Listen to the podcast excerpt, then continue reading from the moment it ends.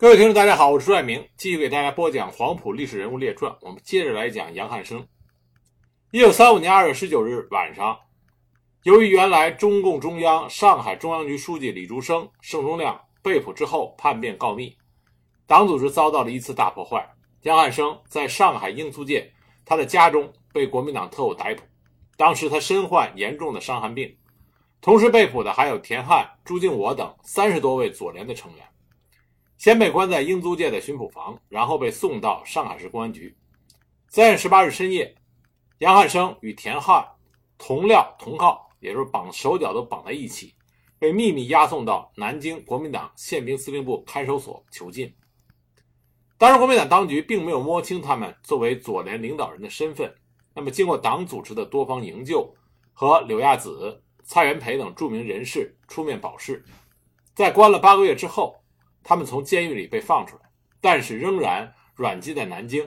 在特务的监视下与家人租屋同住，行动不得自由。但是杨汉生在这种恶劣的环境下，他的斗争意志丝毫没有减弱。他千方百计，利用一切机会和手段同敌人做斗争。当时南京有一家民营的报纸，叫做《新民报》，创办人是知名人士陈明德。当他得知杨汉生被软禁在南京以后，就通过中央大学教授、著名的画家徐悲鸿，一起去拜访了杨汉生，请他主编《新民报》的副刊，发表抨击时弊的文章。杨汉生考虑到这正好作为一个战斗的阵地，可以为宣传抗日反间发挥重要的作用，于是就答应下来，并且取名为《新元帝》，暗中任主编，在报上。化名的是另外的人，以免引起敌人的注意。新元帝于一九三五年十二月一日创刊。杨汉生他用不同的化名，在新元帝先后发表了近六十篇的杂文、文艺评论和散文，其中四十篇的主旨是抨击国民党对日不抵抗主义和投降主义。他学习鲁迅的战斗笔法，继续鲁迅的打狗运动，发表了《打狗篇》《辩奸论》。这两篇笔锋极为锋利的杂文。当然，最终呢，新元帝在一九三六年底被国民党政府勒令停办。一九三六年十月十九日，鲁迅在上海逝世，杨汉生在新元帝发表了散文，悼念鲁迅先生，盛赞了鲁迅的精神和伟绩，表示要接过鲁迅留下的重责，同中华民族最危险的内外敌人，也就是日本帝国主义和汉奸卖国贼进行搏斗。在被软禁期间，杨汉生始终关注并尽可能的参与中国文化界的文艺运动，起到出谋划策的作用。虽然他的住处周边密布了特务，家里来客人不能久留，但是杨汉生以郊外春游为掩护，和其他的文艺界的著名左翼人士进行了交流。一九三六年春，当时地下党派曹亮与他联系。于是，杨汉生甩掉特务的跟踪，到达南京的郊外，以赏梅为由聚会商量，会见了田汉夫妇、党外人士吴茂孙、中国电影制片厂厂长郑用之、王昆仑之妹王素等人，为进一步联合开展文化斗争，策划有关的举措，诸如串联要求释放七君子等签名活动。一九三六年九月十四日，他和田汉、欧阳玉倩。蔡楚生、洪深等一百七十六人联名发表了《中国文化界为了争取演剧自由宣言》。宣言要求中国文化运动者在中国任何外国租界地上有演戏剧的绝对自由。在此期间，田汉生还全力协助田汉组织中国舞台协会。当时，田汉组织中国舞台协会，杨汉生很为他担心，但田汉很坚决。他对杨汉生说。我们湖南人有句话：“好汉打掉牙和血吞。”我甘当祭坛上的牺牲品。杨汉生非常理解自己老友田汉的用心，转而全力的协助他，并且动员了各路的朋友给予资助。一九三七年七七事变之后，南京的新闻界为了募款慰劳前线的抗敌将士，上演了田汉临时赶写的三幕话剧《卢沟桥》。这是一场空前的演出。从八月九日起，轮流在南京几家电影院演出，直演到八一三淞沪抗战炮声打响，收到了极大的社会效应。杨汉生是这次演出的主要策划者与参与者，在他的指导下，以《新民报》和《金陵日报》为基本力量，四处的串联集资。在演出的时候，他和他的夫人到后台帮忙，他们的女儿欧阳晓华还参加了演出。田汉是当时中国文化界的一杆大旗，他善于接近群众，发现人才，在戏剧电影界，被他提携过的人不计其数，像电影皇帝金燕。著名的戏剧艺术家郑君里，在音乐界，田汉更被称之为新音乐的保姆。著名的音乐家任光从法国归来，认识田汉之后，田汉认为他很有才华，就把杨汉生介绍给他认识。田汉和杨汉生两个人帮助任光处理好归国以后的生活问题，使他免遭了困扰。通过人光，使得《毕业歌》《渔光曲》《义勇军进行曲》《游击队之歌》这些优秀的。音乐作品灌了唱片，传播海内外，影响深远。在左联和文总已经解散的情况下，杨汉生1937年5月，利用《戏剧时代》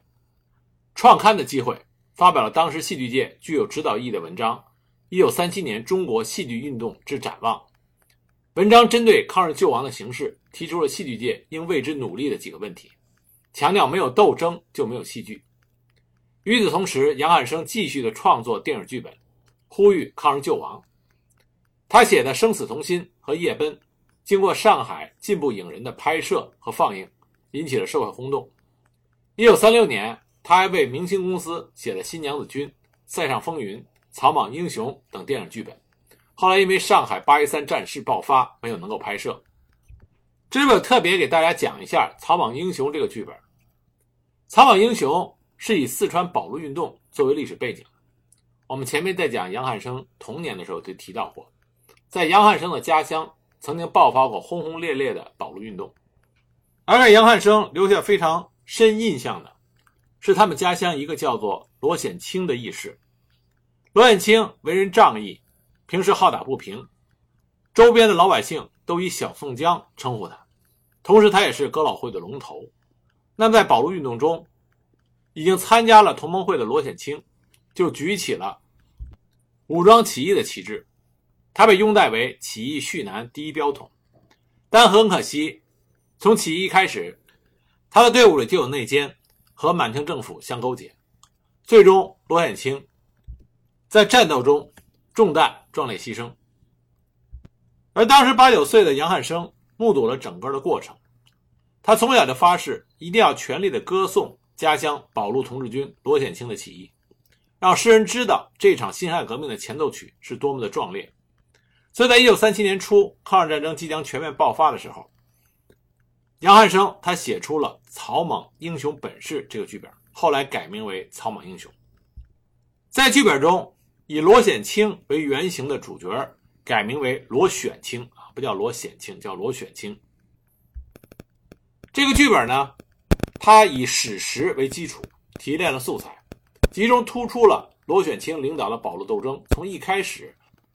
就面临着来自内部和来自外部的阴谋诡计的破坏，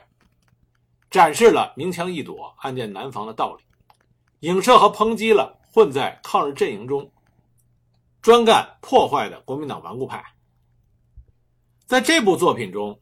杨汉生已经彻底改变了当初。矛盾和瞿秋白对他进行批判的那种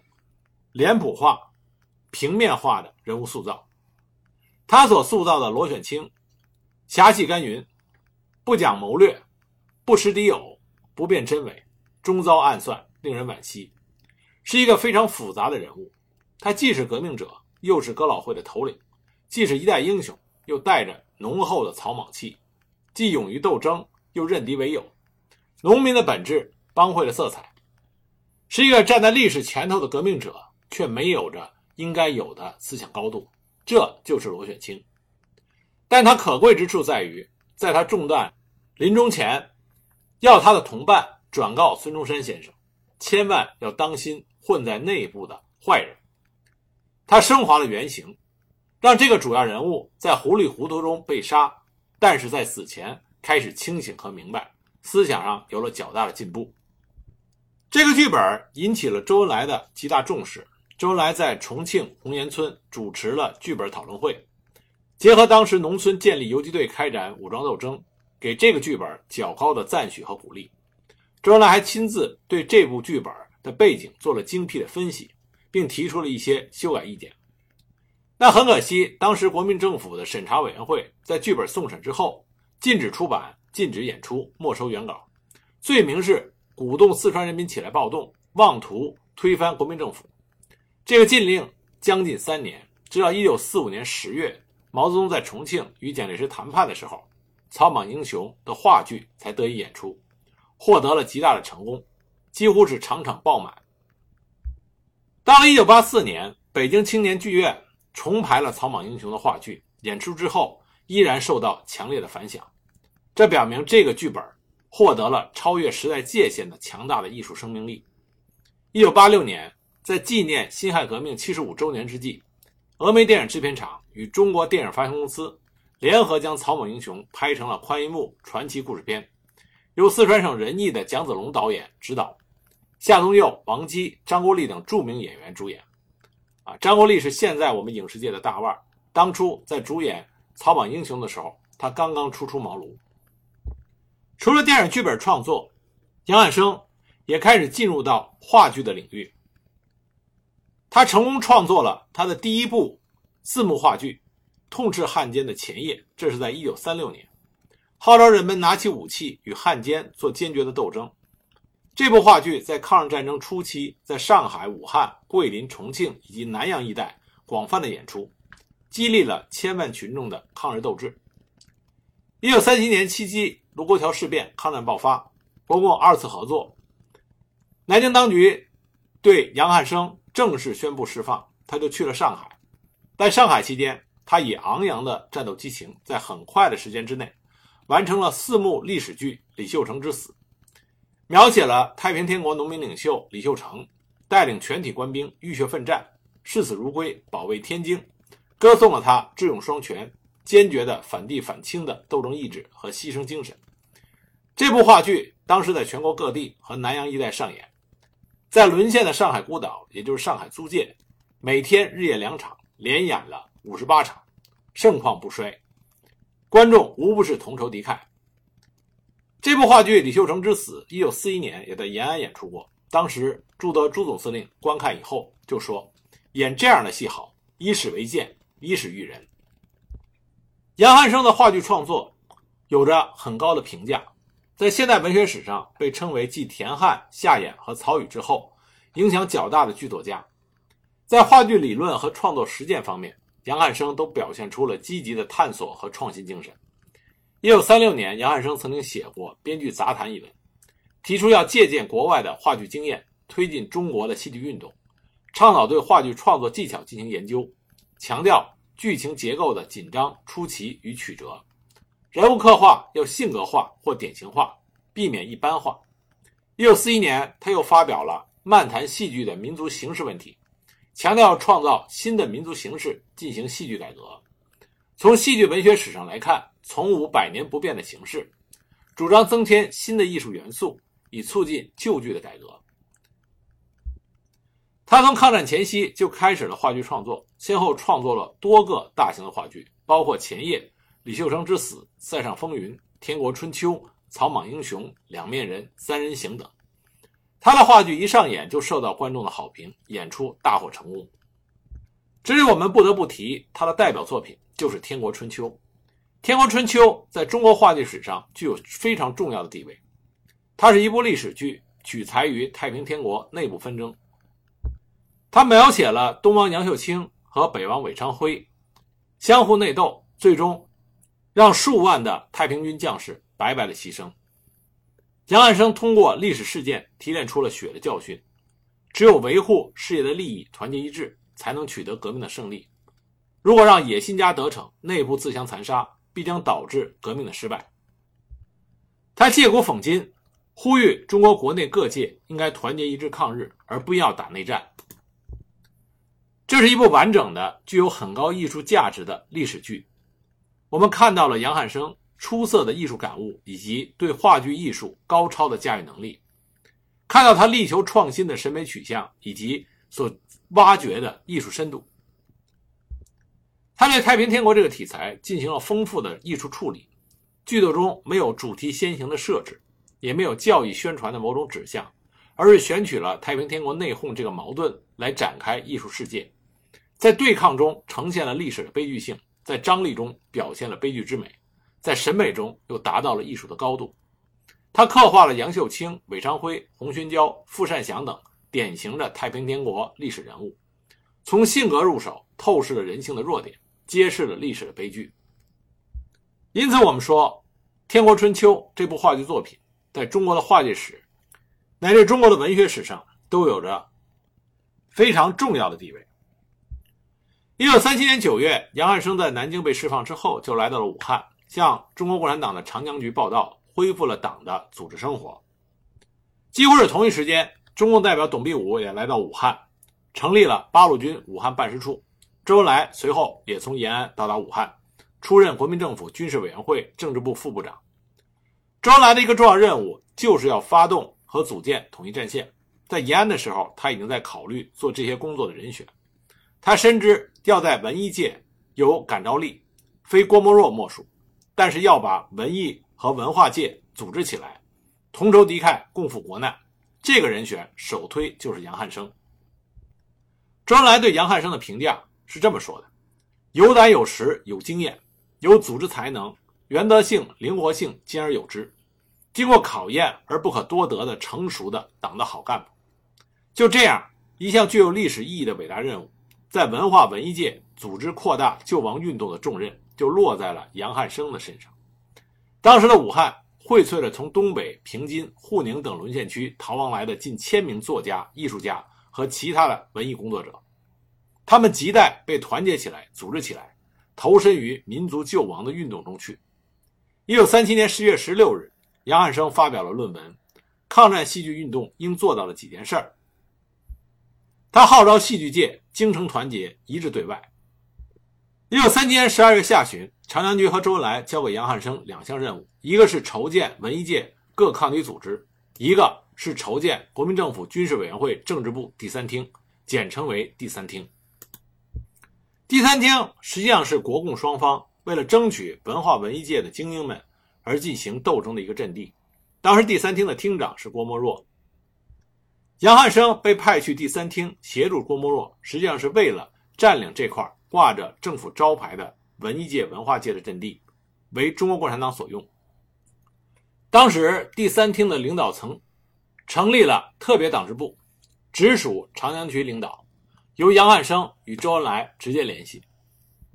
杨汉生很快就展开了工作。一九三七年十二月下旬，荟萃在武汉的全国戏剧界人士，为了援助各战区的将士在艰苦环境中努力的杀敌，举行了有十四个剧团院队进行了大型公演，演出与抗日有关的评剧、话剧、汉剧，演出五天，几乎是场场爆满。当时基本上。中国文化界和文艺界的名人都出席了这个公演。那利用这个机会，杨汉生联络了王平陵、张道藩、田汉、洪深、马彦祥、英云妹这些在文化和文艺界都非常有分量的重量级人物的赞成，那么就成立了一个筹备委员会，筹备建立中华全国戏剧界抗敌协会。这是抗战开始之后文艺界的第一个抗日统战组织，它是在一九三七年十二月三十一日在汉口光明大剧院成立。大会上的大会宣言是由王平陵、杨汉生、田汉三个人起草的。这是当时中国戏剧界空前的盛会。这个组织的简称是剧协。那么在剧协成立的聚餐会上，杨汉生又采取主动，倡议成立文协的事儿。他想，戏剧界的朋友们能够精诚团结，为什么作家、文艺家之间不能团结呢？何不趁热打铁，把文化文艺界的同仁全部组织起来，成立一个统一的组织？他又去找王平陵。当听了杨汉生的建议之后，王平陵立刻表示赞同。那王平陵的身后是张道藩和邵力子，是代表国民党文人说话。他赞成这个事情就好办了。那么由王平陵。去征求国民党这边文艺文化界主持者的意见，杨汉生去征求周恩来以及其他作家的意见，在得到双方面负责人的同意之后，周恩来指示杨汉生邀请老舍、穆木天、冯乃超等人也参加，而王平陵则邀约了梁实秋、胡秋原等人参加。一九三八年一月初，双方面的骨干邀约齐以后，杨汉生用自己的电影剧本《八百壮士》的稿费，宴请了双方主要成员三十余人。在宴会上，杨汉生全面阐述组建中华全国文艺界抗敌协会的宗旨，就是要团结抗日。大家充分酝酿之后，得出了共同的结论。在抗战阵营上是急需的，在文艺本身的发展上是必须的，所以会后分头去联络准备。就这样，中华全国文艺界抗敌协会在一九三八年三月二十七日在汉口总商会隆重举行了成立大会，与会者四百余人。大会产生了理事四十五人。大会推举了蔡元培、周恩来、罗曼·罗兰、史沫特莱、陈立夫等十三人，组成了名誉主席团成员。邵力子、冯玉祥、郭沫若、张道藩、胡风等为主席团成员。大会提出了团结抗日的宗旨。文协的成立，标志着最广泛的统一战线的形成，是中华民族有史以来同仇敌忾、团结对敌的伟大壮举。因为它包括了除汉奸以外的左派、中间派和右派的作家，占了全国主要作家的大部分。成立的会场群情激愤，各方的代表周恩来、冯玉祥、张道藩、郭沫若、胡秋原等相继上台发表了慷慨激昂的演说。除了剧协和文协以外，杨汉生还联合郑君里、孙师义、唐纳、姚秋风等人，在一九三八年一月二十九日筹建成立了中华全国电影界抗敌协会，他也是宣言的起草人之一，并被选为该协会的常务理事。剧协、电协、文协。是文艺界三个规模较大、影响较广的抗日统战组织，他们在团结上做出了典范。而这三个协会的建立都有杨汉生的心血。从周恩来那里接受任务到1938年3月27日文协成立，只用了一百多天就完成了党中央交给他的第一项任务。杨汉生工作效率之高、组织能力之强，这是毋庸讳言的。而且他的工作做得非常到位。他所帮助下成立的啊，在武汉成立的十多个文艺界的抗日组织，它的特点就是组织广泛，除了汉奸以外的各派都加入进来，宗旨鲜明，就是要团结抗日，倾向明显，进步势力是主流，共产党人左派人士占主导地位，同时国民党的右派人士，但凡是有抗日热情的，也都加入了进来。那么与三协创立相比，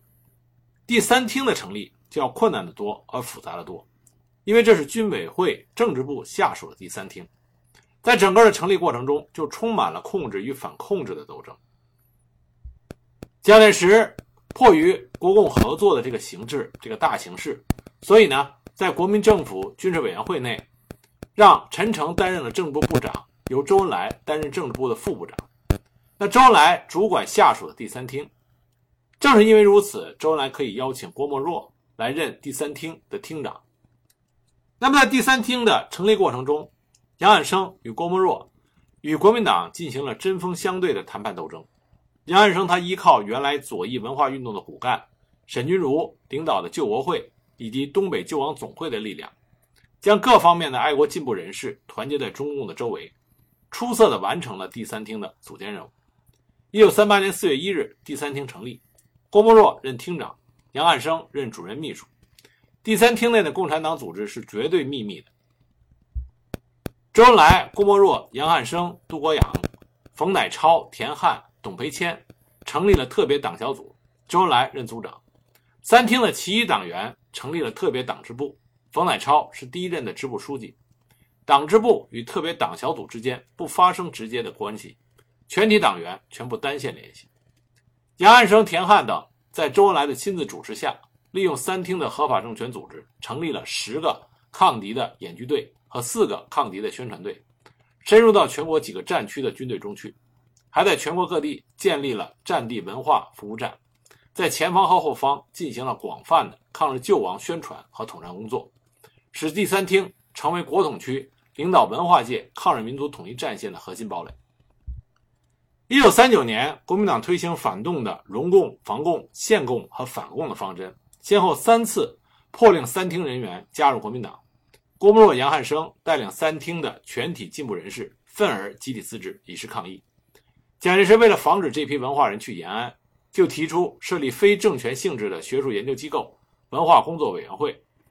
但是中国共产党决定不放弃这一合法的斗争阵地。周恩来说：“挂个招牌有好处，我们更可以同他进行有理有利有节的斗争，展开我们的工作。”就这样，郭沫若和杨汉生受命组建了文工会。郭沫若任主任，杨汉生任副主任。在党的领导下，文工会吸收了比三厅更加广泛的进步文化人士，开展了多种多样的社会文化活动，推动了民主运动，特别是组织和发动了有数百文化名人签名的文化界十局禁言，提出要求建立联合政府，停止特务活动，释放一切的政治犯和爱国青年，枪口一致对外等六点政治主张。受到了社会的热烈拥护，文工会成为团结广大爱国进步人士的重要活动基地，积极宣传了中共的坚持抗日、反对投降、坚持团结、反对分裂、坚持进步、反对倒退的方针。当时文工会被誉为第二个红岩。一九四一年皖南事变之后，得到周恩来的同意，杨汉生建议在白色恐怖的重庆组织了中华剧艺社。剧艺社成立之后，演出了旨在斥责蒋介石同事操戈的《屈原》《天国春秋》等震动山城的话剧。抗日战争胜利之后，在上海建立了中国共产党在国统区唯一的电影制片机构，这就是上海联华影艺社，后来改组为昆仑影业公司。杨汉生担任编导委员会主任，他领导全体人员克服了重重困难，拍摄了著名的《八千里路云和月》《一江春水向东流》。以及由他亲自编剧的《万家灯火》等优秀的影片，他还创作了电影剧本《三毛流浪记》。而最重要的是，在杨汉生卓有成效的实际工作下，在新中国解放的时候，上海保住了大批的戏剧电影人才，没有出国，没有去香港，也没有去台湾，这为新中国建立之后中国电影事业能够迅速的蓬勃发展，杨汉生所打下的基础功不可没。一九四七年三月十三日，杨汉生与郭沫若、柳亚子、洪深、郑振铎等人共同发起和召开了田汉五十寿辰及创作三十年纪念会。在会上，杨汉生、郭沫若先后发言，盛赞了田汉，称赞田汉不仅是戏剧界的先驱者，同时也是文化界的先驱者，长期在戏剧电影界起着领导作用。这充分表现了杨汉生与田汉。多年在共同奋斗中建立起来的这种深厚的情谊。一九四八年秋，杨汉生、田汉等先后得到南方局的通知和安排，去海盗从香港经天津至北平，投入了第一次文代会的筹备工作。他们都是筹备委员，同时也是电影组委员和大会常务主席团成员。杨汉生向文代会做的国统区进步的戏剧电影运动的发言，就是同。田汉、洪深等老战友一起讨论起草拟定。文中多次提到了田汉、洪深等在党的领导下从事的左翼戏剧电影运动，客观上肯定了他们的贡献，为中国戏剧电影史写下了非常重要的一笔。那么，新中国建立之后，杨汉生继续的在中国的文化界和电影界发挥着他的重要领导作用。